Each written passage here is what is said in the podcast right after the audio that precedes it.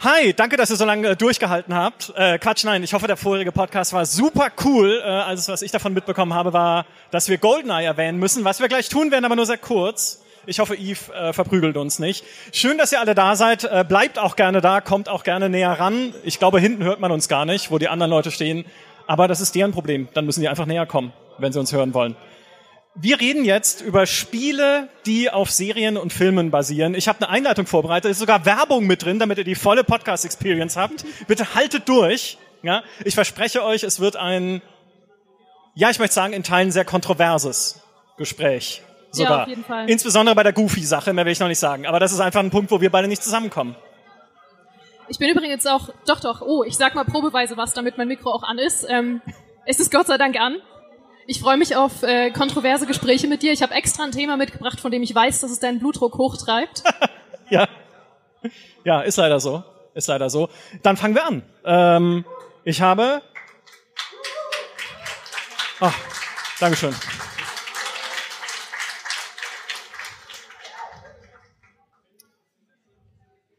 Ich habe sogar eine Einleitung vorbereitet. Oh mein Gott. Ich hoffe, ich kann sie auswendig.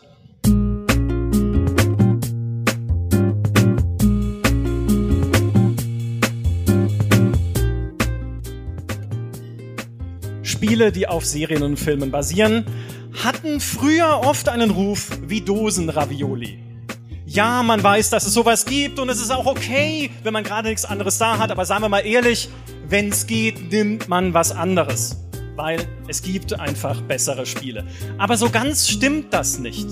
Das ist nur ein Gerücht, denn in diesem Podcast wollen wir sprechen über diejenigen Filmumsetzungen und Serienumsetzungen, die uns besonders am Herzen liegen, die uns einfach sehr viel Spaß gemacht haben. Und mit wem könnte ich das besser als mit einem erklärten Fan von Dosenravioli? Herzlich willkommen, Geraldine Hohmann.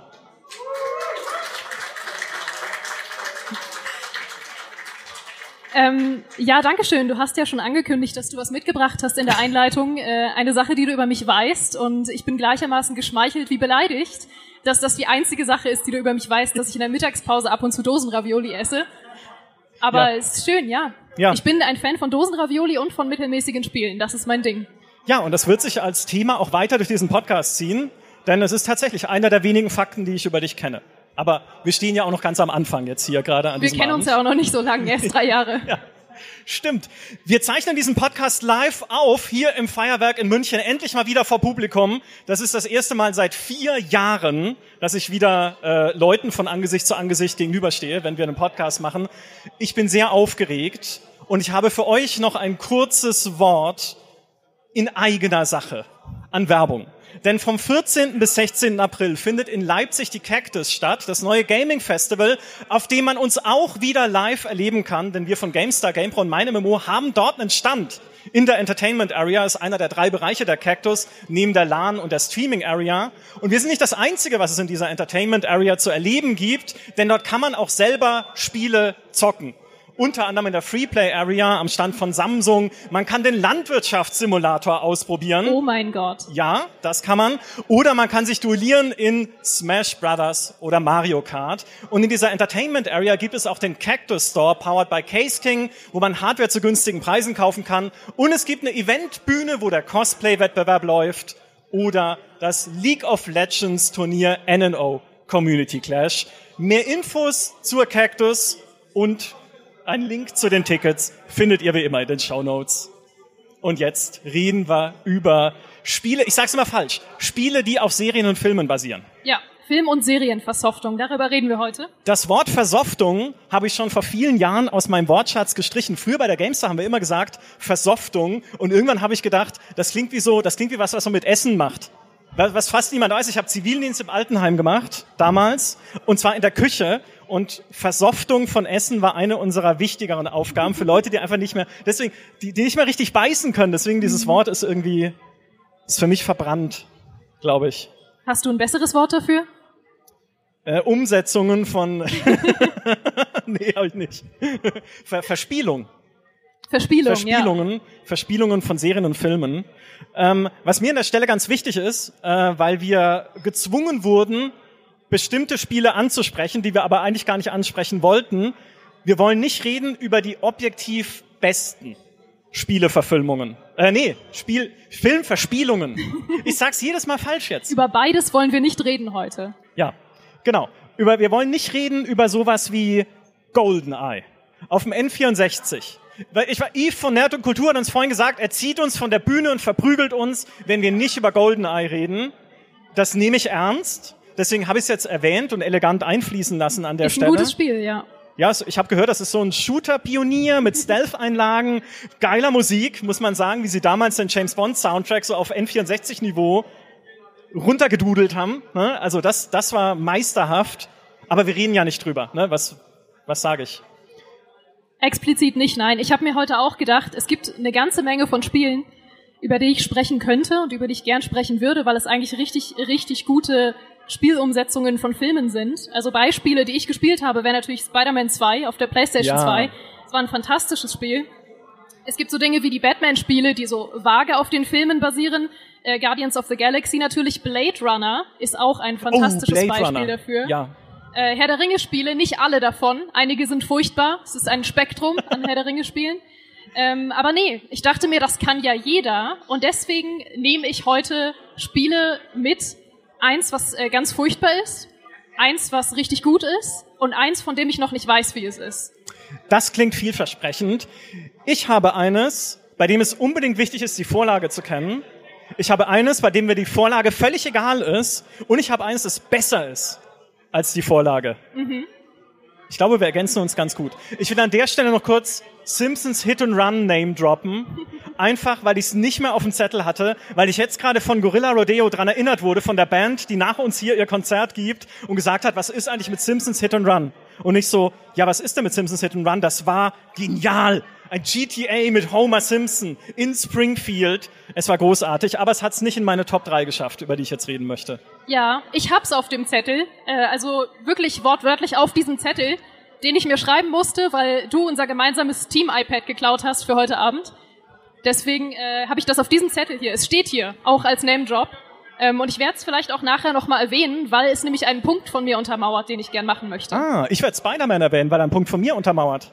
Oh, Ja, aha. vielversprechend. Ja, es wird ganz schön viele Überraschungen geben hier, glaube ich, in der Runde. Magst du anfangen mit deinem ersten Spiel?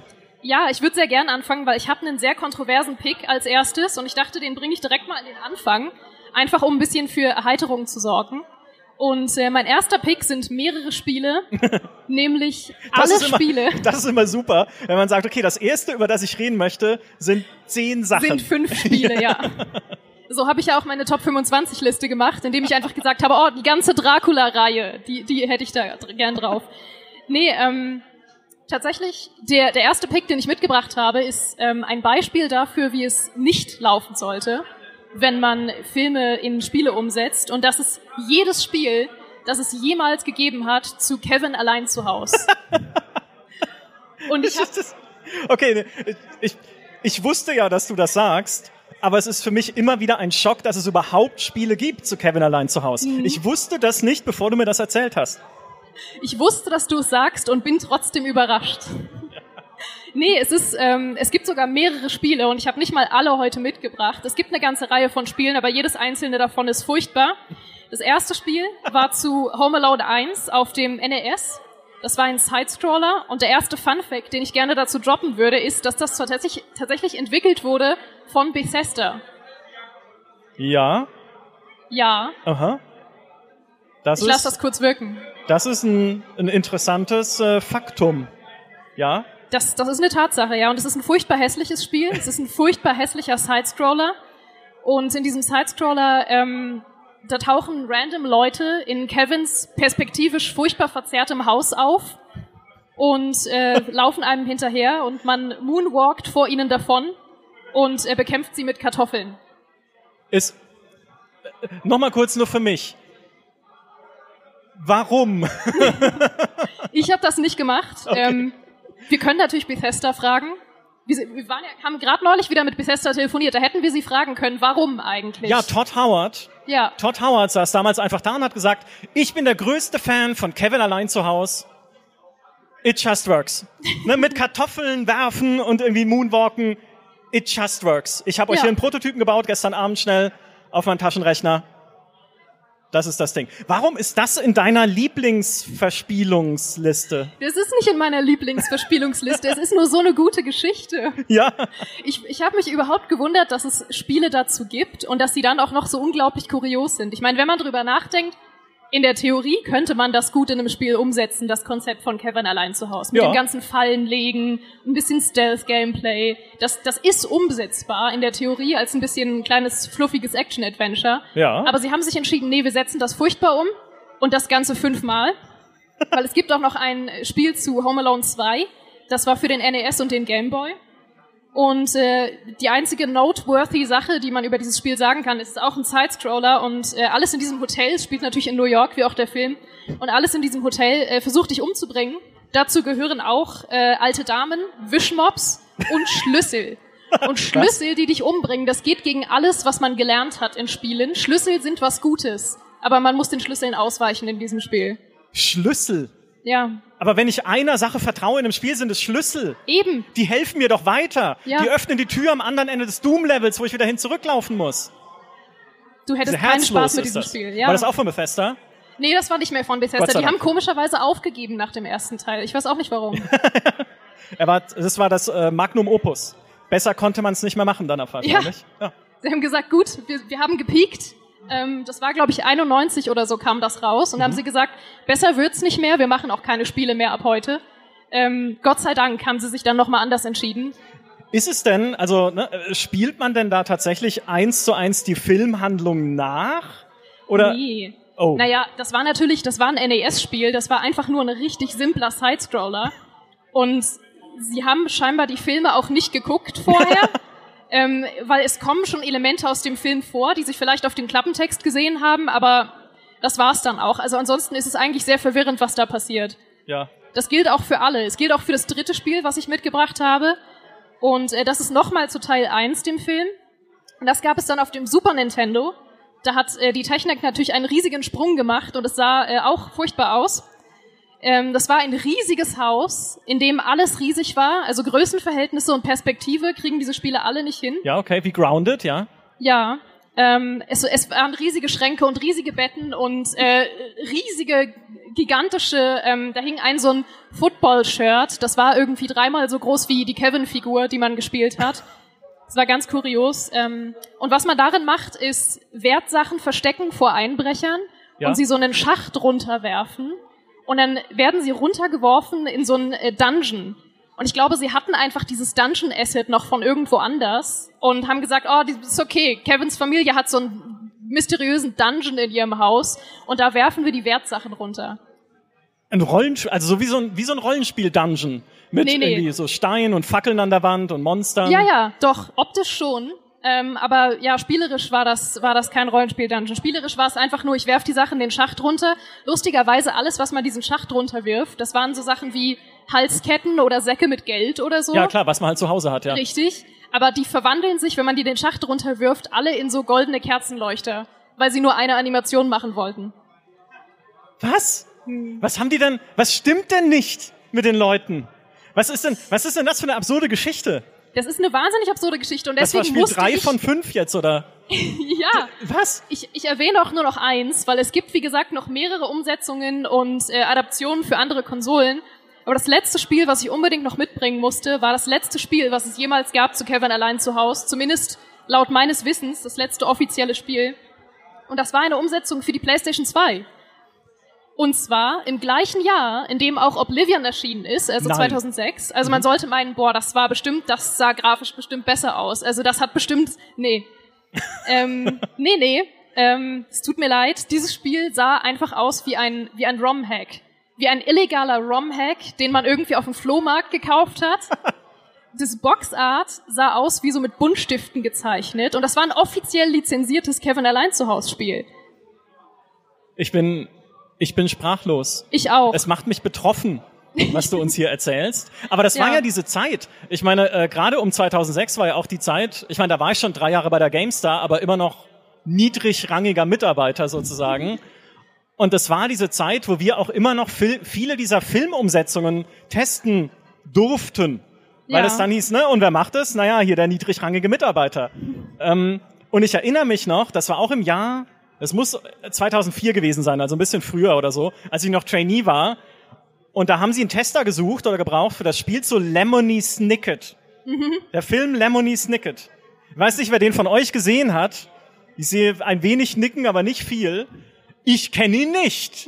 Ich habe den nie gesehen. Ich weiß nicht, worum es da geht. Und dann heißt es, aber du testest das. Mhm. Und ich so, wieso? Es ist ein Scheißspiel zu einem Film, den ich nicht kenne. Das war irgendwie in so billig 3D gemacht und so ein Jump and Run oder so. Und ja. vielleicht, ich meine, ich will, vielleicht, wenn man den Film kennt, wäre es möglicherweise eventuell cool gewesen, weil da halt möglicherweise Filmszenen nachgebaut wurden, die man cool findet, wenn man den Film cool findet, den ich nicht kenne. Aber das wusste ich nicht. Und dann habe ich dieses Spiel gespielt und nichts empfunden. Das war einfach nur vollkommene Leere. Und so geht's mir auch gerade bei diesen Kevin allein zu Hause Spielen, von denen du erzählst ein bisschen. Aber da kenne ich die Filme. Ja. Was gibst du denn für eine Wertung, wenn du nichts empfindest, während du ein Spiel spielst? Äh, 30 bis 40. ich weiß es nicht mehr. Nee, nichts gefühlt, 30 bis 40. Es gab halt so viele davon und man muss ja, wenn man das GameStar-Wertungssystem ein bisschen nimmt, man muss ja dann immer sagen, man gibt ja dann so Sicherheitswertungen irgendwie wie eine 59. Ja. Wenn du sagst, es ist, es fühlt sich nicht an wie eine 60, weil eine 60 ist ja fast ein Kompliment, mhm. ne, dann geben wir halt eine 59, weil dann wissen die Leute wirklich deutlich, es ist nicht gut, aber vielleicht ist es ja trotzdem gut für die paar, die es dann doch kennen. Also ja, ich schreibe halt irgendwas drunter. Ja, ja ich glaube, das habe ich auch Biomutant gegeben. Da habe ich auch nichts mehr empfunden am Ende dieses Tests. Ja. Ähm, unabhängig davon noch ein letzter Fun Fact zu diesem Spiel. Äh, die die Ingame-Grafik sah übrigens auch nicht besser aus als die Buntstiftzeichnung vorne drauf. Es war zwar 3D, aber ich äh, verwette meine Schuhe darauf, dass jeder, der sich heute in diesem Raum befindet, das besser hätte hinkriegen können, dieses 3D. es sah wirklich aus wie ein ROM-Hack. Und was das noch befeuert hat, das war, ich wiederhole das nochmal, weil ich es nicht glauben kann, das war ein offiziell lizenziertes Spiel. Aber man hatte darin Charaktere, die man spielen konnte. Der eine war Kevin, klar. Und die anderen drei waren äh, auch Kinder namens Carl, Kelly und Carly. Ah ja. Kennt man aus den Filmen, natürlich. Ja, sind das die Geschwister? Nein. Oh. Sind, dann. Ich habe keine Ahnung, wer das war, naja, aber man halt konnte so sie spielen. Amerikas beliebteste Kindernamen einfach, ne, Platz eins bis vier, die ja. nehmen da mit rein. Ja, das verkauft glaube, sich ja dann auch gut. Alle Eltern, die Kinder haben die Carly oder Carly, Kelly und Karl. Carly, Kelly und Karl heißen. Ist es schon ein sicherer Verkauf quasi. Ja. Ja, das habe ich mitgebracht. Jetzt bin ich auch einfach nur müde gerade. Ähm, jetzt kannst du gerne irgendwas erzählen. Okay, jetzt kommt was Gutes. Ich habe ja gesagt, es gibt ein Spiel, das ich mitgebracht habe, für das man die Vorlage unbedingt kennen muss. Und das ist Attack on Titan 2. Wer hier kennt Attack on Titan? Ja, okay, da sehe ich viele Hände. Sehr gut. Das ist das, das stimmt mich vor. Ich kenne es nicht. Nein, Spaß. Ähm, ich kenne es, aber ich kenne es erst seit äh, ein paar Jahren über meine Freundin, weil meine Freundin ist ein großer Anime-Fan. Ich habe früher immer gesagt, Anime schaue ich nicht, weil das ist irgendwie nicht mein Stil. Das sind irgendwie, das verstehe ich nicht, weil es im Original ist meistens. Und das also war nie mein Ding. Und dann hat sie mich so in diese Welt eingeführt. Wir haben angefangen, Attack on Titan zu schauen. Und heute weiß ich, Attack on Titan für einen coolen Anime zu halten, ist wie zu sagen, ich bin Fan des FC Bayern. Und es ist einfach, es ist halt so gut. Ja, es ist wirklich so gut, aber es ist so obviously gut, dass es eigentlich falsch ist zu sagen, dass man es gut findet, weil dann ist man schon wieder lame irgendwie. Ist mir aber an der Stelle egal, jetzt ihr wisst, wir reden hier unter uns sozusagen. Ähm, so, Attack on Titan habe ich angefangen zu gucken, damals. Ähm, als die zweite Staffel gerade draußen war und es gab eine unfassbar jahrelange Wartezeit zwischen der ersten und der zweiten Staffel, die irgendwie alle Leute verärgert hat, die äh, die erste Staffel gesehen haben und gesagt haben, wann geht's ja endlich weiter. Habe ich nie gehabt, habe direkt durchgeschaut und fand das einfach großartig, dieser Story zu folgen, die eine sehr wendungsreiche ist. Für alle, die es nicht kennen, es geht in Attack on Titan darum, dass Menschen wie du und ich, Geraldine, kämpfen gegen riesige andere Menschen, sozusagen die Titanen oder wie es das Spiel nennt, Titanen weil das ein Fehler ist in der deutschen Version, der nie rausgepatcht wurde. Vernichte die Titanen immer noch drin, finde ich cool. Ich lieb's jetzt schon. Ja, ist großartig. so, ähm, genau, diese Menschen kämpfen gegen diese riesigen, Haus, hochhausgroßen Titanen, kämpfen ums Überleben. Und zwar, indem sie sich mit Schwertern bewaffnen und so wie so Chatpacks oder quasi so Seilkanonen benutzen, mit denen sie sich an Gebäude heften oder an Bäume und durch die Luft schwingen wie Spider-Man. Und für mich ist es, das ist mein Spider-Man sozusagen, weil ja, man hätte ja auch über Marvel Spider-Man reden können als coole Filmumsetzung oder sowas, aber für mich ist das ist aber so viel cooler, wenn man es gegen riesige Menschen macht. Gegen wen kämpft denn Spider-Man? Ja, gegen irgendwie Dr. Octopus? Ich kenne Spider-Man nicht, keine Ahnung. Anyway, ja. Ich es gehe jetzt. Es ist halt so viel cooler, dieses Setting und diese Titanen, muss man Titanen nennen, Entschuldigung, muss man dazu sagen, die, die fressen Menschen, deswegen sind die sehr uncool. Ja, deswegen will man sich derer auch erwehren. Ich will für alle, die es nicht kennen, nicht spoilern, wie dann die Story weitergeht. Das ist, wie gesagt, eine sehr wendungsreiche Geschichte. Dieses Spiel, um mal dahin wieder zurückzukommen, Attack on Titan 2, ist deshalb so cool einerseits, weil es mich wieder zurückbringt heute an den Anfang dieser Serie. Also dieses Spiel, es gibt noch ein Add-on, das heißt Final Battle, das, das behandelt so Staffel 1 bis 3. Heute sind wir schon so gut wie am Ende, also das ist, die Serie ist so gut wie ausgelaufen, der Manga, auf dem sie basiert, ist schon auserzählt. Und es ist alleine schon eine großartige Sache, wieder an diesen Anfang zurückzukommen und zu sehen, wie diese Charaktere angefangen haben, die ich aus der Serie kenne und die inzwischen alle an einer krass anderen Stelle sind, wenn sie noch leben, mhm. als sie es am Anfang waren in dieser Geschichte. Und jetzt da wieder reinzukommen an diesen, diesen Anfang der Geschichte ist alleine schon halt, das lässt ein Fanboy-Herz höher schlagen, sage ich mal. Und der clevere Kniff, den sie machen, ist, wie sie dich in diese Geschichte einbauen. Denn du spielst nicht einen der Hauptcharaktere aus Attack on Titan, sondern irgendwie so ein No-Name-Guy. Mhm. Und der heißt auch kein Name in der Standardeinstellung. Und ich habe das nie geändert. Mhm. Weil ich irgendwie dann als kein Name in diese Welt komme und all diese Hauptcharaktere treffe. Also es gibt diese, diese zehn Leute am Anfang, die halt auch die zehn besten Absolventen der Akademie sind. Das sind die zehn talentiertesten Kämpfer, die es jemals gab für die Menschheit gegen die Titaninnen und Micha. Beziehungsweise kein Name, mhm. der da noch mit dabei ist. Aber das ist ein wahnsinnig cleverer Kniff, finde ich, weil was mir nie Spaß gemacht hat, ist eine Filmhandlung aus den Augen sozusagen der Filmfigur eins zu eins nachzuspielen. Also selbst damals die Star Wars Spiele auf dem SNES, e die ja sehr kultig sind, das fand ich blöd. Ich will doch nicht Luke Skywalker spielen. Ich will jemanden spielen, der mit Luke Skywalker unterwegs ist. Halt mich. Ne? Eine eigene Figur und nicht eine vordefinierte Figur, wo ich eh schon weiß, was die erlebt und wie es ihr, wie es mit ihr weitergeht. So, und Attack on Titan macht das, also es baut dich als neue Figur sozusagen in diese Story mit ein, aber halt nicht als Mitglied des A-Teams, sondern im B-Team. Also du bist sozusagen, du hilfst denen natürlich und du bist natürlich super awesome. Ich muss dazu sagen, das Spiel ist entwickelt von Omega Force, die machen sonst diese Musu-Spiele, so wie Dynasty Warriors, wo man sich alleine durch die ganze chinesische Armee metzelt. Und es hat sehr viel auch von diesem Musu, weil du bist natürlich ein sehr starker Krieger einfach der dann diese Titanen bekämpft. Aber du gehörst ja nicht zum A-Team. Und ich auch da, ich will nichts spoilern aus dem Spiel, aber das zieht die Story sehr konsequent durch. Du bist dabei, du siehst Zwischensequenzen, du siehst Szenen, die du aus dem Anime kennst, aus den Augen deiner Spielfigur, aus der Ego-Perspektive. Aber die anderen sind die Hauptcharaktere. Mhm. Clever gemacht, finde ich. Dazu kannst du irgendwie Freundschaften aufbauen zu denen, womit du dann neue Fähigkeiten freischaltest. So wirst du auch stärker. Du verbringst mit denen Zeit, du lernst sie besser kennen. Ne? Also die werden dir schon sehr nahe gebracht, da man sie auch schon kennt aus der Vorlage. Also das ist einfach natürlich toll, dass, hey, ich bin deren Kumpel jetzt, ja? Ja, ich weiß, ich bin nur kein Name, aber wir kämpfen hier gemeinsam gegen die Titaninnen.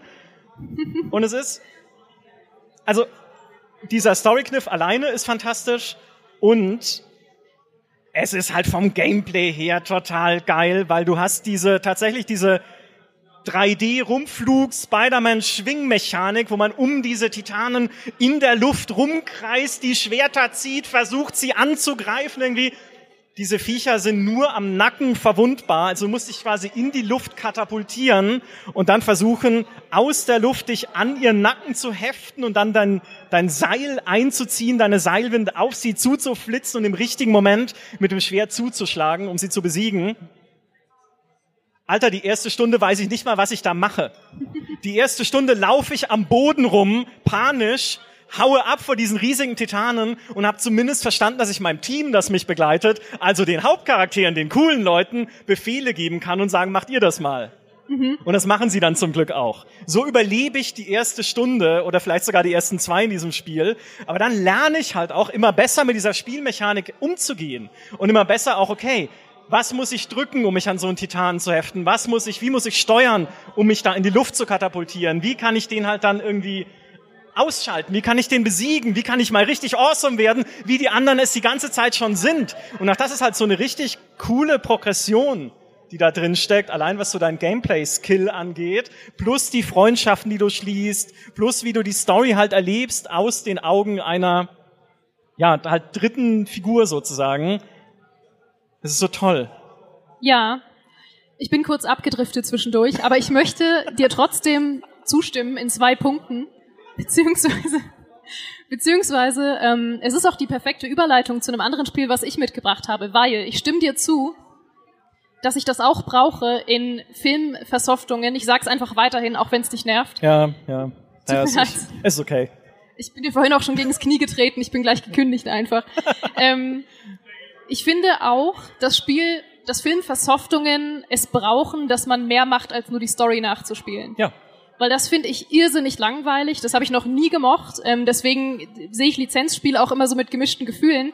Aber wenn sie es tatsächlich schaffen, nochmal entweder eine eigene Story zu erzählen oder irgendeinen besonderen Kniff zu haben oder irgendwie Hintergründe zu zeigen, die man vorher noch ja. nicht kannte. Oder wenn das Spiel sich sowieso total gameplaymäßig anbietet. Also ich meine, natürlich ist Spider-Man quasi schon, das Gameplay schreibt sich von selbst. So, natürlich möchte man das selber spielen. Ähm, und ich glaube, ich habe die Theorie, als ich darüber nachgedacht habe, was es für Spiele gibt, die ich richtig gut finde, dass es echt viele Cartoon, Zeichentrick slash Anime Filme gibt und Serien, die mhm. wirklich, wirklich gute Spielumsetzungen haben. Ich weiß nicht, woran das liegt, aber Attack on Titan bestätigt das ja. Und ich habe mir auch noch andere Sachen aufgeschrieben, wo ich finde, dass die Spielumsetzung absolut genial ist von diesen Cartoon slash Anime slash Zeichentrick-Serien und Filmen. Die South Park-Spiele sind zum Beispiel oh, brillant. ja. Oh ja. Weil die ist wirklich auch, einfach auch wirklich schlimm, auch zum Teil. Furchtbar, ja. ganz wirklich, furchtbare ganz Spiele, ganz mhm. schlimm, ganz schlimme Spiele. Aber sie schaffen es, wirklich perfekt die Essenz von dieser Serie einfach in ein Spiel zu transportieren, ja. wie es wirklich wenige Spiele geschafft haben. Äh, noch ein außergewöhnlicher Pick, den ich dabei habe, ist das Captain Tsubasa Spiel. Weil oh. ich finde, das hat es so toll geschafft, einfach, diese Serie in ein Fußballsimulator slash Rollenspiel zu verwandeln. Und es hat so toll diese, diese Absurdität von, wie so eine Folge abläuft und wie auch so ein Fußballspiel in Captain Tsubasa in einer Folge abläuft, sodass mhm. die irgendwie wirklich 300 Jahre über dieses Feld rennen und dieses Feld irgendwie so groß ist wie ganz Deutschland. und zwischendurch dann Events passieren und äh, dramatische Dialoge stattfinden und man denkt sich, spielt im Hintergrund doch jemand oder habt ihr jetzt nur diesen Dialog? Und genau das schafft, dieses Spiel perfekt umzusetzen, indem du diese Unterbrechungen im Spiel hast, in denen du dann Dialoge hast. Du hast ähm, Unterbrechungen, wo du dann plötzlich irgendwelche Special Attacks mit deinen Teammates machen kannst. Du hast diese Rollenspielmechanik, dass der Torwart einen Lebensbalken hat, den du erstmal irgendwie niedermetzeln musst, bevor du ein Tor schießen kannst. Ja, so ist es, ja. Brillant. Ähm, aber das ist tatsächlich nicht das Spiel, das ich mir ausgesucht habe, um noch länger darüber zu reden, sondern ich dachte natürlich an Disney-Spiele und es gibt ein paar richtig, richtig tolle Disney-Umsetzungen mhm. von Filmen. Aber ich habe das ausgesucht, von dem ich wusste, dass es deinen Blutdruck hochtreibt. Nämlich habe ich Kingdom Hearts mitgebracht. ja, Kingdom Hearts, ja. Ja, Bist ja du schon rede, rede erst mal weiter. Nee, ich bin noch relaxed. Ja, kann ich noch mal sagen, dass ich finde, dass Goofy der beste Disney-Charakter ist? es ist falsch. Es ist, es ist falsch, Goofy zu sein. Aber red ruhig weiter. Ich, ja. Ähm, ja. Ich möchte dich übrigens, ich möchte dich auch noch korrigieren, weil wir haben vorab darüber geredet und du hast dich ja auch schon mal in einem, in einem Podcast darüber aufgeregt, ich glaube sogar mehrmals schon, dass du immer behauptest, Goofy wohnt nicht in Entenhausen. Weil so ist. In Goofy Entenhausen wohnt wohnen die in Enten. Entenhausen. In Entenhausen wohnen die Enten, deswegen heißt Micha. es Entenhausen. Micha, Goofy wohnt in der deutschen Variante vom lustigen Taschenbuch wohnt er in Entenhausen. In der englischen Variante wohnt er tatsächlich in Mauston. Das Ja. ist aber auch ein Nachbarort von Entenhausen. Und du behauptest immer, Nein, Goofy das sind unterschiedliche Universen. Das sind keine jetzt hier, Moment, unterschiedlichen fragen wir Universen. doch hier das Plenum, Ja. wenn wir schon mal live sind. Gibt es, mal Hand hoch, wer, wer, wer meiner Meinung ist. Meiner Meinung nach gibt es zwei Disney Main Character und, äh, Universen. Nee, wir lassen mal hier Frozen und Aladdin und sowas alles raus. Es gibt das Entenuniversum mit Entenhausen, Dagobert, Donald und so weiter. Und es gibt das Mickey Mouse Universum, wo Goofy und wie heißen die anderen Viecher, Pluto und Wow. Mickey Mouse und Minnie Mouse und so, wo das alles drin ist. Wer stimmt dieser, dieser Sache zu? Das darf sich nicht Nein, nein, nein, überschneiden. nein, nein. Anders. Du hast auch behauptet, dass außerhalb von Kingdom Hearts Donald und Goofy sich nicht kennen Ja, würden. natürlich, die dürfen sich nicht kennen, weil das unterschiedliche Universen Die sind. kennen sich. Nein, Okay, Hand Ich hoch. eine Wer Hand denkt, gesehen. dass Donald und Ja. Goofy sich kennen? Okay. Ich würde sagen, ich, Ich habe mich geschlagen. Das waren eindeutig mehr Hände für dich. Dankeschön, ihr seid fantastisch. Ist alles falsch. Ich, ich, ja, Mic Drop an der Stelle. Ja. Aber darum geht's ja gar nicht, weil eigentlich, ich wollte, damit wollte ich dich nur ärgern. Eigentlich geht's um was anderes. Eigentlich geht es nämlich darum, wie Kingdom Hearts es schafft, einzelne Disney-Filme in ein Spiel zu ver verweben ähm, und sie untereinander auch interagieren zu lassen. Und das finde ich mega. Das ist in den ersten Teilen. Ich habe das, ich muss dazu sagen, ich habe Kingdom Hearts erst dieses Jahr gespielt und alle Teile direkt hintereinander weg. Es waren einige Spielstunden. Und die ersten Teile schaffen das noch nicht so mega krass große Interaktionen zwischen diesen Welten irgendwie zu erschaffen. Da sind dann die klassischen Disney-Filme dabei, wie irgendwie Aladdin ähm, und Co. Äh, All die anderen. all die ja. anderen, ich denke vor allem an Aladdin, weil Aladdin haben sie nicht besonders gut umgesetzt. Ich denke auch immer nur an Aladdin. Mir fällt auch immer nur Aladdin ein. Ja. Und Frozen. Ja, Frozen haben sie dann in Teil 3 gehabt, das war aber auch nicht besonders gut, aber es gab gute Momente. Es gab richtig gute Momente, weil sie es wirklich schaffen, ähm, mehr zu erzählen als einfach nur, ich erlebe die Story vom Film nach. Im ersten Teil ist es noch so, dass sie es da zum Beispiel immer so machen, dass Sora, die Hauptfigur, die ja mehr aus diesem Final Fantasy Universum kommt, ähm, beziehungsweise so aussieht, als würde er aus dem Final Fantasy Universum kommen, aber er ist ja ein OG Kingdom Hearts Charakter. Ja, klar, ja. Ja, weißt du natürlich. Ja, na, du bist klar. großer Da Sora-Fan. bin, ich, da bin ich richtig tief drin, ja. Ja, ja. ja. Solange es Ähm, nicht goofy ist, ist alles cool. Wow, okay. Ähm, Sora, Goofy und Donald sind ja dann als Dreierteam unterwegs in jedem Teil. Jetzt schau doch nicht so. Jedenfalls sind die drei unterwegs und reisen durch die Disney-Universen und im ersten Teil ist es hauptsächlich so, dass sie eigentlich mehr oder weniger die Story der Filme nacherleben und es so ein bisschen so ist, als wären sie in einer Version der Geschichte einfach dabei gewesen. Es ist teilweise ganz lustig, weil es dann manchmal auch so erzählt wird, dass sie gewisse Ereignisse in den Filmen so ausgelöst haben im Hintergrund, was man in den Filmen nicht wusste. Und das war auch cool, aber den absoluten Höhepunkt hat das in Kingdom Hearts 3 erreicht, weil da waren natürlich die ganzen Main Stories schon erzählt und da war ja dann die Zeitlinie auch schon vorangeschritten. Und da haben sie gesagt, okay, wir machen das jetzt anders. Wir erzählen jetzt wirklich nochmal eigenständige Geschichten in dem Universum. Und die zwei Filme, die das am genialsten gemacht haben in Kingdom Hearts 3, war die Welt von Toy Story und die Welt von Monster AG. Bester Film übrigens. Das ist mein absoluter Lieblingsfilm. Ähm, und die haben es geschafft, einfach tatsächlich nochmal einen komplett eigenständigen Film fast schon zu erzählen. Meine Güte, die Toy Story Geschichte in Kingdom Hearts 3. Ich habe wirklich geweint. Oha. Das war so eine gute Toy Story Geschichte. Die haben die Charaktere genailt ohne Ende. Also die Charaktere waren fantastisch, die Story war richtig nachvollziehbar. Ich wünschte, das wäre Toy Story 4 gewesen, weil Toy Story 4 war scheiße. Okay. Ja. Das ist, war eine ähm, richtig, richtig gute Geschichte. Ja, ich, das klingt fantastisch. Vielleicht kurz als Zwischenfrage. Kennen die Charaktere aus Toy Story Goofy? Nee, aber Aha, Goofy, weil das unterschiedliche Universen. Okay, mach weiter. aber Toy Story, äh, tatsächlich ein anderer Fakt, ähm, da wird Goofy auch zu einer Spielzeugfigur, wenn er in die Welt kommt. Okay. Weil Kingdom Hearts 3 macht das äh, noch mehr als die anderen Teile so, dass die Figuren auch immer ihr Aussehen verändern, wenn sie in die jeweiligen Welten kommen, um weniger aufzufallen. Ich meine, es funktioniert bedingt, weil sie sind zum Beispiel auch in der Welt von Flucht der Karibik unterwegs und sie haben dann zwar so einen piratigen Filter irgendwie drüber und Piratensachen an, aber es ist halt immer noch eine Ente.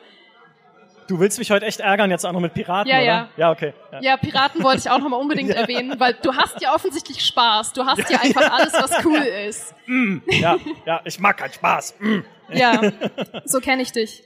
Nee, aber tatsächlich ist, wird dann, werden Sora, Donald und Goofy werden auch zu Spielzeugfiguren in Toy Story und äh, haben eine richtig geile Optik. Also es sieht wirklich aus, als hätten sie immer in diesen Film gehört. Es ist mega. Das ist klasse, vor allem, weil das ist halt so ein schönes Beispiel dafür, wie man mit einem Spiel Universen, Filmuniversen oder auch Serienuniversen bereichern kann. Ja. Ne, Sie nehmen ja quasi all diese einzelnen Disney-Universen, die keine Berührungspunkte miteinander haben, und bauen daraus etwas Größeres. Ja. Wie auch immer man auf die Idee kommt, das mit Final Fantasy zusammen zu machen. Ja, keine Ahnung. Aber das ist halt wirklich so clever. Und wenn es dann noch so ist, wie du sagst, ne, dass dadurch sogar der Film noch ein bisschen unterfüttert wird mit irgendwie ne, Erklärungen für Dinge, die sonst im Hintergrund passiert sind oder so. Also ich werde es nie spielen, natürlich wegen dieser Goofy-Sache, das ist ja vollkommen klar. Aber Ja. wenn das nicht wäre, dann vielleicht. Dann, dann, dann hätte ich jetzt Bock drauf. Okay, ich ignoriere das ähm, und sage stattdessen noch ein bisschen was dazu, wie unglaublich gut die Monster AG Welt war, weil Ich liebe Monster AG so sehr und es gibt ja noch einen zweiten Teil, aber der ist ja ein Prequel. Mhm. Und ich habe seit so vielen Jahren fühle ich ein Loch in meinem Herzen, weil sie dieses Ende von Monster AG nie wirklich aufgelöst haben. Der Film endet ja damit, dass so impliziert wird, dass Sully Boo nochmal wieder trifft. Aber sie zeigen es nicht wirklich. Und ich will doch sehen, wie die sich umarmen und wie alles schön ist und dass alles wieder gut ist. Und stattdessen sitze ich da Tränen überströmt und denke mir, sind die jetzt wieder zusammen? Ist alles wieder gut? Und Kingdom Hearts schafft mir diese Closure. Es spielt nämlich nach Monster AG 1 und erzählt die Geschichte weiter. Und ich bin so glücklich. Ich fühle mich so befreit, seit ich das gespielt habe. Jetzt hast du mich noch mehr verärgert, ohne es tatsächlich zu merken, weil bei meinem nächsten Spiel hätte ich ein Plädoyer gehalten für offene Enden. Ja, siehst du, jetzt habe ich dir das vorweggenommen. Es ja. tut mir leid. Jetzt wissen wir alle, dass offene Enden blöd sind, aber ja, schön ist, wenn sie aufgelöst werden. Müssen wir jetzt ähm, was ganz anderes erzählen? Ja. Wie's, wie geht's dir so? Ach Mensch. Ja, also das ähm, Wetter ist auch ähm, Sturm heute irgendwie. Ja, ist angesagt. ja auch Mensch. So lange haben wir gar nicht mehr. Ach, Kingdom Hearts. Ja. Das, ja, es klingt wirklich toll. Das nächste Spiel, über das ich sprechen möchte, ist das Spiel, dessen Vorlage mir völlig egal ist, weil ich sie tatsächlich nicht kenne. Ich habe weder die Serie gesehen, noch den Comic, auf dem sie basiert. Und das ist The Walking Dead. Und zwar damals die Telltale-Spiele zu The Walking Dead. Und wenn ich Telltale-Spiele sage, dann meine ich Staffel 1 von The Walking Dead. Mhm. Weil ich, wie gesagt, ich habe das nie gesehen, bis heute nicht. Ich weiß, dass es diesen Typ mit dieser Stachelkeule gibt, weil das, ein, das war ein Meme auf 9gag. Ja, aber sonst ich weiß nichts über The Walking Dead. Aber das muss man auch nicht, um dieses Spiel zu spielen oder um zumindest diese Story erleben zu können mit Lee und Clementine im ersten Teil. Auch da, ich verrate nicht, was da Dramatisches passiert, aber es passiert Dramatisches. Ja. Ähm, du fieberst sehr mit und ich habe damals diese Staffel mir aufs Handy geladen. Also das konnte man ja auch mobile spielen. Die Telltale-Spiele brauchen ja nicht viel an Bedienung oder so sondern es war ja wie ein, wie ein simples Adventure, einfach nur mit hier drückt einen Hotspot irgendwie und dann passiert irgendwas. Und ich habe mir gedacht, hey, ist ja perfekt für unterwegs. Ich war auf Reisen, habe mir diese Staffel Walking Dead aufs Handy geladen und habe von der Reise nichts mitbekommen, weil ich die ganze Zeit The Walking Dead gespielt habe, weil ich wissen wollte, wie diese Story weitergeht, bis hin zum, jetzt kommt's nämlich, bis hin zum Ende, an dem etwas sehr Tragisches passiert, no Spoiler. Und dann ist es offen, weil Telltale natürlich clever ist und sagt, wir machen noch eine Staffel 2 mhm. und Staffel 3 und Staffel, ich glaube 4 gibt's noch und vielleicht sogar 5 oder so. Habe ich alles nicht gespielt, weil für mich war es gut an dem Punkt, wo es aufgehört hat, selbst wenn da eine Szene ist, die nicht aufgelöst wird. Mhm. Wo die Figur, die du spielst, in dem Moment zwei andere Leute sieht die sich zu ihr umdrehen und die Figur denkt dann, Freund oder Feind. Schluss. Mhm. Ja, wir sehen uns in Staffel 2. Aber nicht mich, weil ich mir dachte, jetzt geht mein Kopfkanon weiter. Ja. Weißt du, jetzt geht meine Kopfgeschichte weiter. Ich habe diese Charaktere quasi kennengelernt, oder zumindest die Charaktere, die noch leben am Ende von äh, The Walking Dead Staffel 1. Und jetzt kann ich mir sozusagen selber ausmalen, wie es mit diesem Universum und mit diesen Charakteren weitergeht. Und welche, welche anderen, es ist echt blöd, das jetzt zu beschreiben, ohne es zu spoilern, aber was halt noch danach passieren könnte, was in dieser Welt noch weiter passieren könnte, weil natürlich die Welt, das Framework, hey, ist halt eine Welt mit Zombies, das ist ja klar, aber ne, für mich ist das immer so ein, sind offene Enden immer so ein Übergabepunkt an mich, zu sagen, jetzt bist du am Drücker, Micha. Ne? Stell dir selber dein Universum so vor, wie du es gerne hättest. Und deswegen stört mich das gar nicht so sehr, wenn ich halt dann irgendwie ein Ende habe, das nicht aufgelöst ist, sondern ich finde es eher noch manchmal sogar reizvoller, weil es mich so mit, weil ich, äh, weil mich dazu bringt, mich auch danach nochmal mit dem Spiel weiter zu beschäftigen, mich mit der Story zu beschäftigen, dann mich abends ins Bett zu legen und zu denken, Alter, okay, ja, aber was, was hat das jetzt bedeutet? Ne? Was, was kann da passieren? Was ist jetzt, wie, wie kann es denn weitergehen für diese Figur dann am Ende von The Walking Dead? Wie wird die in dieser Welt zurechtkommen, nach dem, was da gerade passiert ist? Und das fand ich so viel, so viel cooler einfach. Ich weiß es ja, ich sehe an deinem Gesicht, dass es sehr schwer ist, das nachzuvollziehen. Ja, aber, äh, ja. mochtest du das Ende von Monster AG? Nee. Hat dich das befriedigt zurückgelassen? Ach, ich weiß nicht. Ich, erinnere mich ehrlich gesagt überhaupt nicht mehr ans Ende von Monster AG. Okay. Das, also, Also nach dem heutigen Abend Naja, rede ich einfach auch gar nicht mehr mit dir, glaube nee, ich. schau mal, Monster AG ist ja auch so ein Feel-Good-Film irgendwie ein bisschen. Ne? Ich meine, das ist ja ein, da möchte man ja auch mit einem guten Gefühl rausgehen Ja. und nicht mit so einer Frage. Aus The Walking Dead gehst du nicht mit einem guten Gefühl raus, egal was Das passiert stimmt, am ja. Ende. Vielleicht ist das ein Unterschied. Das stimmt. Aber ja, das, das ist mein Plädoyer für offene Enden und vor allem mein Plädoyer dafür, Telltale-Spiele auf Handys zu laden, um sich nicht mit euren Eltern beschäftigen zu müssen. Denn das war die Reise am Ende. Ja, ich bin zu meinen Eltern gefahren und habe gesagt, ja, okay, wie geht's euch so? Wa- Was macht die? Was machen die in dieser Farm? Was? Ja, okay, ja, äh, die Nachbarn, ja, sicherlich. Es passiert was in diesem Store? Ja? Ganz, ganz großartig. Also ich verbinde einfach persönlich sehr, sehr befriedigende Erinnerungen mit äh, The Walking Dead, obwohl es nur Staffel 1 war. Aber würdest du auch sagen, dass es explizit eine gute Spielumsetzung ist oder hätte das auch einfach eine Spin-off-Serie sein können? Naja, das führt uns jetzt aufs Glatteis zu sagen, dass äh, Telltale-Spiele generell gute Filmumsetzungen sind, was Ja. sie nicht sind. Dachte ja. ich, stell's mal in den Raum. Ja, genau. Das ist halt äh, Gameplay-mäßig natürlich schon allein gesehen. Es ist aber dadurch eine andere Art des Erlebens, dass es interaktiv ist. Ne, das sagen wir immer, wenn es irgendwie um Spielverfilmungen, nee, Filmversoftungen, jetzt habe ich selber wieder gesagt, wenn es darum geht, es ist eine andere Art Erlebnis, sich eine Story interaktiv zu erspielen, als sie nur vorgeführt zu bekommen, weil man ja in der Rolle der handelnden Personen steckt. Auch da wäre es jetzt wieder langweilig gewesen, wenn das einfach nur die Charaktere aus The Walking Dead gewesen wären. Denke ich, für Leute, die The Walking Dead kennen, was ich nicht tue. Also für mich wäre es egal gewesen im Endeffekt.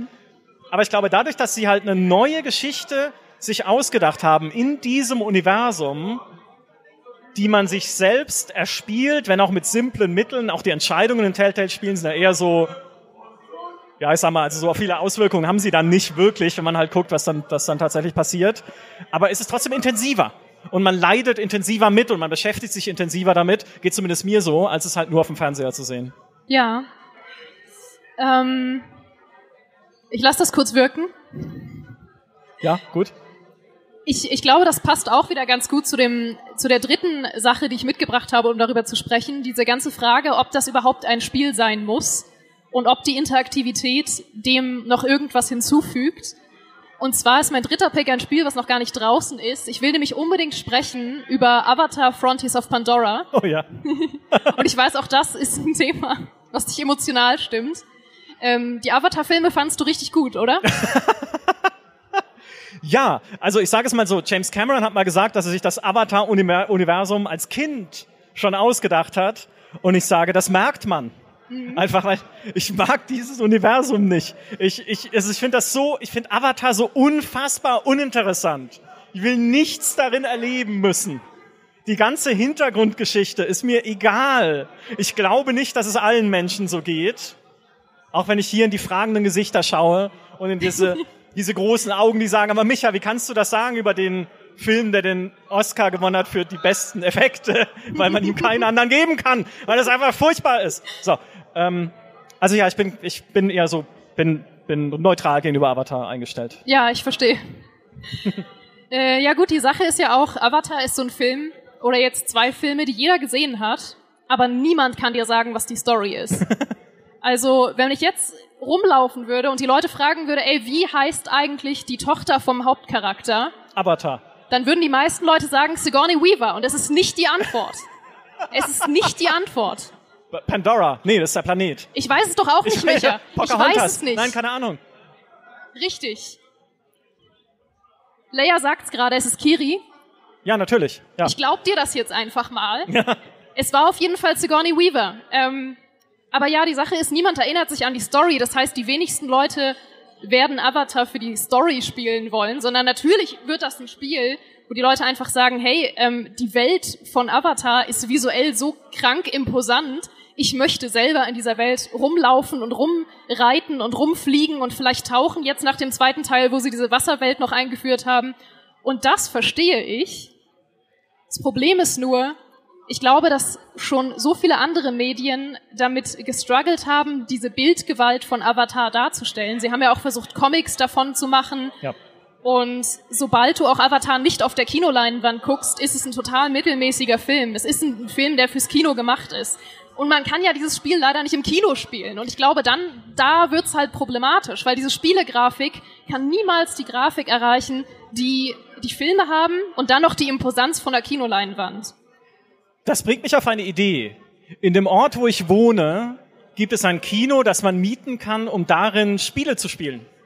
Das würde das, heißt, das Problem lösen, ja. Ja, das heißt, wenn Avatar rauskommt, Frontiers of Pandora, einfach dort die das Gerät, auf dem man spielt, an, an den, also PS5 oder sowas, an den Projektor anschließen und es sieht aus wie ein Ubisoft-Spiel. Voller Icons, überall hier, da ist eine Nebenmission und hey, willst du nicht hier dem helfen und da drüben kannst du Federn sammeln und ich kenne das Universum überhaupt nicht. Es Aber gibt Federn, ja. Das ist wirklich, das, dieses, ja, ich weiß. Ähm, dieses, dieses Spiel ist für mich so eine, eine Rätselkiste einfach, weil ja. ich mir einfach denke, wie du richtig sagst, ich meine, wie will man da interessante Geschichten erzählen in einem Universum, das wo man sich nicht mal an einzelne Charaktere erinnert aus den Filmen. Wie soll es mich in diese Welt reinziehen, wenn es von Ubisoft kommt, die eine sehr schematische Denke haben, einfach was Spielerführung angeht? Ne? Weil ich will eine Welt, gerade die Welt von Avatar, und das, das kann man ihr ja gut durchaus zugutehalten, was diese Bildgewalt angeht, ist ja eine, die mich durch Neugier lenken soll auf diese Welt selbst. Ja, hey, da drüben die schwebenden Inseln und da hinten die andere spannende Sache aus Avatar. Ja. ja. ihr wisst schon, was ich meine. Der Dschungel und die, die Dinosaurier, wo man sich ankoppelt und so dann. Mhm. Ja, dieser ganze coole, das ganze coole Zeug. So. Ja, ja. Und wenn ich aber mir so denke, wie ein Ubisoft-Spiel wäre, dann ist es halt, ja, da drüben kannst du eine Festung erobern und da gibt's ein Dorf mit drei Nebenquests. Eine davon ist eine Fetch-Quest im selben Dorf. Die zweite führt dich leicht aus diesem Dorf heraus, um was zu holen und wieder zurückzubringen. Die dritte bringt dich rüber ins nächste Dorf, wo es drei Quests gibt. Eine ist eine Fetch-Quest im selben Dorf. Die zweite ist eine in der Umgebung dieses Dorfes. Und die dritte führt dich ins nächste Dorf, wo es drei Quests gibt. Ich glaube, man erkennt das Muster. So, also für mich ist das so ein Prüfstein einfach für die Art und Weise, wie Ubisoft Spiele macht und wie sie sich vielleicht auch selber neu erfinden müssen, dass so eine Avatar oder gerade so eine ja, so eine, so eine fremde Welt nicht funktionieren kann. Sie müssen sich echt was Neues ausdenken, wie sie dich da durchschicken. Einfach. Ja, also dass es von Ubisoft entwickelt wird, so, so gemein das klingt, ist natürlich einer der wichtigsten Kritikpunkte jetzt schon, auch wenn man noch nichts davon gesehen hat. Aber ja, Ubisoft hat es bisher in keinem ihrer Spiele bewiesen, dass sie irgendwie freies und spannendes Open-World-Design hinkriegen. Also das, das wo es mal am nächsten gekommen ist, war Immortals Phoenix Rising, was keiner gespielt hat, weil sich niemand den Namen merken konnte, um es zu suchen. Und das hatte ich getestet und das war tatsächlich relativ gut und da sind sie mehr so in diese ähm, Breath of the Wild Richtung gegangen und mit mehr diese Richtung meine ich, sie haben es auch so machen wollen. ja. Und äh, das, das hat gut funktioniert, weil das war eine freiere Welt und ich sag mir, ja okay, wenn sie in die Richtung nochmal gehen, könnte das funktionieren, aber ausgerechnet Ubisoft wäre jetzt nicht die erste Entwicklungsfirma, wo ich gesagt hätte, ja, von denen wünsche ich mir eine, eine Avatar Open World, wo ich mich dann frei bewegen kann. Das sehe ich natürlich auch nicht, weil die stehen jetzt nicht gerade für Immersion in ihren Welten. Im Gegenteil, die stehen oft dafür, dass sie sehr, sehr, sehr coole und faszinierende Open Worlds machen und dann damit kämpfen, ja. die mit Story und mit ähm, Beschäftigungen zu füllen. Und das ist super schade, weil das sind alle ähm, letzten Spiele von Ubisoft haben damit gekämpft. Assassin's Creed Valhalla hat damit gekämpft, äh, Watch Dogs Legion hat damit gekämpft und Immortals Phoenix Rising. Das waren drei mega coole Welten, wo man Bock hatte drin zu sein.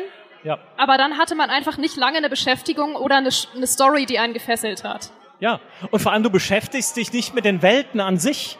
Ja. Weil dann hetzt du doch irgendwie von einer Mission in die nächste, weil das Coole ist ja bei den Ubisoft-Spielen, eigentlich bauen sie wie du es ja gesagt hast, fantastische Welten voller kleiner Details. Allein im ersten Watch Dogs kannst du auf den Friedhof gehen, wo ein kleines Skript-Event stattfindet bei einem Begräbnis. Es hat nichts mit der Geschichte zu tun. Es hat nichts mit irgendwas zu tun, was für dich wichtig ist. Nichts mit einer Mission.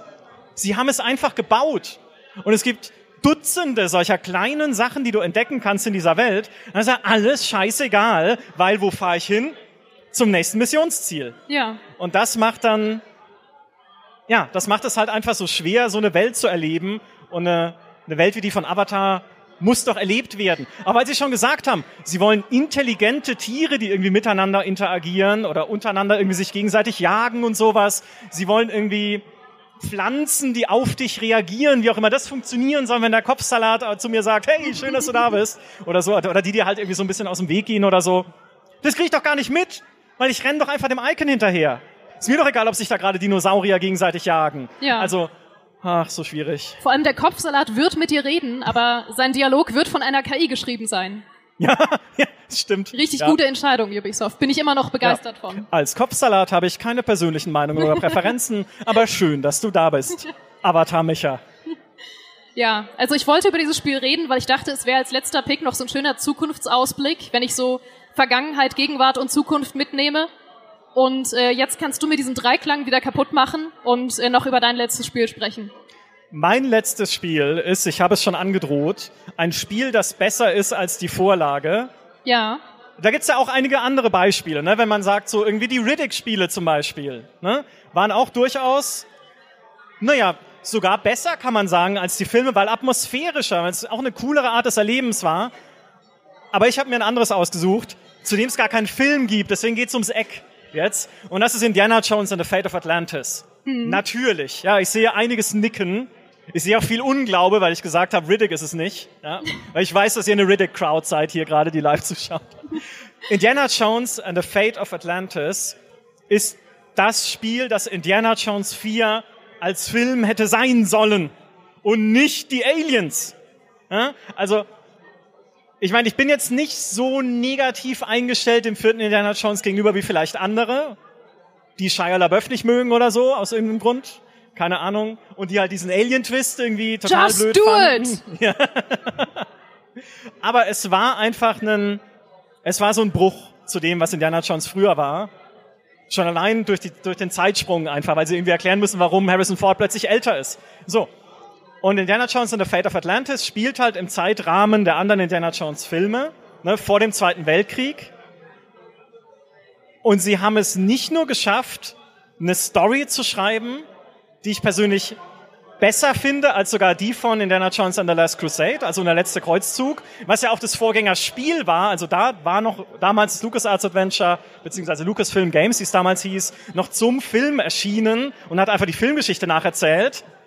Man dachte so, ja, ist okay, aber ja, ist halt die Filmgeschichte nachspielen, ne, haben wir ja schon etabliert, das ist halt lame. Aber was machen sie dann? Sie schreiben eine neue Geschichte für Fate of Atlantis, die noch komplexer ist, mehr Schauplätze hat, mehr Charaktere hat, mehr einfach Interessantes drin hat, als die von The Last Crusade. Und nicht nur das. Sie haben sogar damals bei Lucasfilm Games gesagt, eigentlich Plan A war, für dieses Spiel ein nicht verfilmtes Indiana Jones Drehbuch zu nutzen, wo es irgendwie um die Jagd nach chinesischen Artefakten in Afrika ging. Und die haben gesagt, nö, die Story ist langweilig. Wir schreiben eine eigene, wir können das besser. Und sie haben bewiesen, dass sie es besser können dann mit Fate of Atlantis. Und das ist ein Achievement. Also das musst du erstmal schaffen, wenn du irgendwie beauftragt wirst, eine Filmumsetzung zu machen.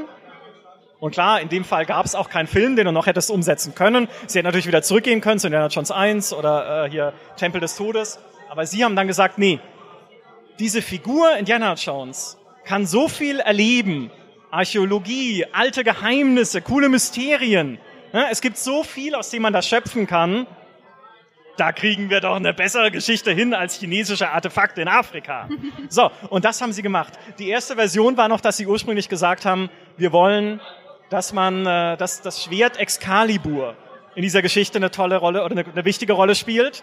Und dann haben sie gedacht, aber Moment, das wäre ja blöd, weil dann reist man ja nur nach England. Weil wo sollte denn das Schwert von Artus sonst sein, außer in England? Und wenn man nur in England ist, ist es kein gutes Indiana Jones Spiel, sondern natürlich muss es so eine Weltreise sein, wo du halt in Fate of Atlantis nach Monte Carlo fliegst, nach Algier, nach äh, Atlantis, äh, sorry Spoiler, ja, und dann verschiedenste, du bist auf dem U-Boot unterwegs, ja, irgendwie auf so einem Nazi-U-Boot und sowas. Und alleine das macht's halt schon so, ne, es ist halt wie ein Film, nur ein neuer Film als Spiel und besser. Plus, was sie noch eingebaut haben, sind drei unterschiedliche Wege, ja, dieses Spiel Ja. zu spielen. Ne, einerseits der Teammodus mit Sophia Hapgood, die unser allererste Liebe war in einem Videospiel. Auch meine, ja. Ja. die ursprünglich Archäologin war und dann natürlich den eindeutig anderen Karrierepfad eingeschlagen hat, den man noch hat, wenn man nicht mal Archäologin sein möchte, nämlich Medium und Hellseherin geworden ist. Und mit der zusammen kannst du dann im Teammodus da unterwegs sein. Du kannst auch alleine einfach unterwegs sein, weil du sagst, Sophia, es hat ja den unwahrscheinlichst möglichen Karrierepfad eingeschlagen, den man als Archäologin einschlagen kann und ist Hellseherin geworden. Das ist für ein Quatsch. Ich gehe alleine mit Indy los und löse die Rätsel. Und dann gibt's einfach noch den Modus, wo man Nazis aufs Maul gibt. Ja. Der Kampfmodus, der Action-Modus. Der halt äh, den Leute wählen, die halt dieses Kampf-Minigame gut finden, was da drin war. war äh, Kenne ich jetzt niemanden, aber ja. Und alleine das war schon viel mehr tiefer als in The Last Crusade, auch im, im Vorgängerspiel. Und es war so eine Offenbarung einfach. Ich würde nicht sagen, dass es das beste LucasArts Adventure war. Das ist Day of the Tentacle. Da geht nix. Ja. Aber es war auf jeden Fall das Beste, das auf einem Film basierte, den es hätte geben müssen. Wobei ein Day of the Tentacle Film wäre auch geil, wenn wir ehrlich sind. Mega. Ein Cartoon davon, richtig ja, oder, stark. Ja, oder eine Serie oder so, Mhm. mit den unterschiedlichen Zeitebenen und George Washington und den Kirschbaum, äh, den Kumquatbaum anmalen und so. Das wäre so krass. Ich meine, jetzt werden doch ständig wieder alte Marken aufgelegt. Na, wobei lieber nicht, das funktioniert nie. Ja. Das ist meistens schlecht. Aber, weißt du, was ich richtig empfehlen kann? Die Reise von Indiana Jones einfach rückwärts zu erleben und aufsteigend, dass es immer besser wird, indem man anfängt, Königreich des Kristallschädels zu gucken, dann die alten Filme zu gucken und dann Fate of Atlantis zu spielen. Erlebnisfrei erfunden, das habe ich so natürlich nicht gemacht. Ähm, doch tatsächlich, das war meine Indiana Jones Reise und es, es geht immer mehr bergauf. Also wenn du so, wenn du es so erlebst, dann wird Ja. man immer mehr von Medium zu Medium mehr Indiana Jones Fan. Und das ist die richtige Art, ein Medium zu erleben. Ja, Ja, du man fängt äh, mit dem schlechtesten Teil an und dann arbeitet man sich hoch. Ja, du musst Turm des Babel noch irgendwo reinmogeln, was ja dieser Indiana Jones 3D Tomb Raider Abklatsch mit Peitsche war, der wirklich nicht gut war damals, also wo die Tomb Raiders eine Million mal besser waren. Aber da würde ich sagen, zwischen, zwischen dem ersten Teil und Tempel des Todes, nee, eigentlich Tempel des Todes musst du als erstes schauen, weil das ist eigentlich der schwächste der Filme. Dann schaust du den ersten, nee, dann spielst du Turm des Babel. Dann, wir müssen das nochmal genauer ausdiskutieren. Ja, wir machen ich, da an noch mal eine Liste. Stelle. Ja, wir machen mal eine richtige Indiana Jones äh, Liste, glaube ich, hier im Ja. Podcast. Denn an dieser Stelle soll es das gewesen sein, tatsächlich mit unserer Diskussion über Verspielungen, die uns ja gar nicht mal unbedingt am Herzen liegen, wenn ich mir an diese Kevin allein zu Hause äh, Geschichte wieder zurückdenke. Doch, du weißt doch, wie sehr mir schlechte Spiele am Herzen liegen. Das stimmt. Das stimmt. Es ist quasi das, das Oblivion, für dich das Oblivion der Filmumsetzungen. Hast du gerade gesagt, Oblivion ist schlecht? Und mit diesen Worten wollen wir es an dieser Stelle bewenden lassen. Vielen Dank, Geraldine, und vielen Dank an euch alle, die live bei uns wart. Ihr wart ein tolles Publikum. Vielen Dank. Dankeschön.